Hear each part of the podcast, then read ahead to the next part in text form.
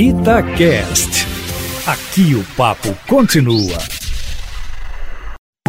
Itatiaia Carros, com Emílio Camanzi. Emílio Camanzi, o Ricardo é de Ribeirão Preto, em São Paulo, e acompanha a gente pelo site da Itatiaia. Inclusive agora, em época de pandemia, que ele está fazendo home office, escuta a gente todos os dias. Ele disse, Emílio, que sempre quis entender como as pessoas conseguem colocar a tal placa preta nos carros. Ele tem um Fusca, Emílio, 69, e queria emplacar o carrinho com a chapa preta. Mas, Emílio, eu sei que inclusive algumas mudanças aconteceram agora com a chegada das placas do Mercosul, não é isso? Boa tarde para você. Boa tarde, Júnior. Boa tarde, Ricardo, e para toda a galera ligada aqui na Itatiaia.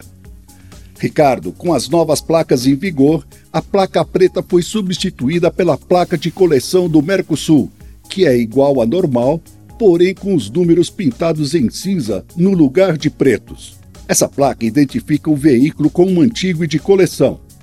Para receber essa placa diferenciada, ele deve ter mais de 30 anos e ter o certificado de originalidade que só é conseguido se ele tiver pelo menos 80% dos componentes originais.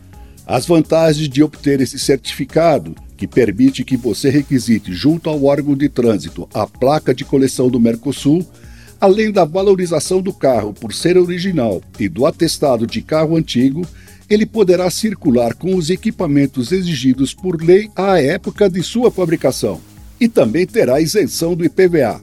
Para obter esse certificado, você deve procurar um automóvel clube credenciado para isso. Entre em contato com a Federação Brasileira de Automóveis Antigos pelo site fbva.com.br, onde poderão te indicar um automóvel clube credenciado para isso. E também, se você quiser, assinar um abaixo assinado para a volta da placa preta. Emílio, mais informações lá no seu site? Isso, Júnior. carroscomcamanzi.com.br. Um abraço.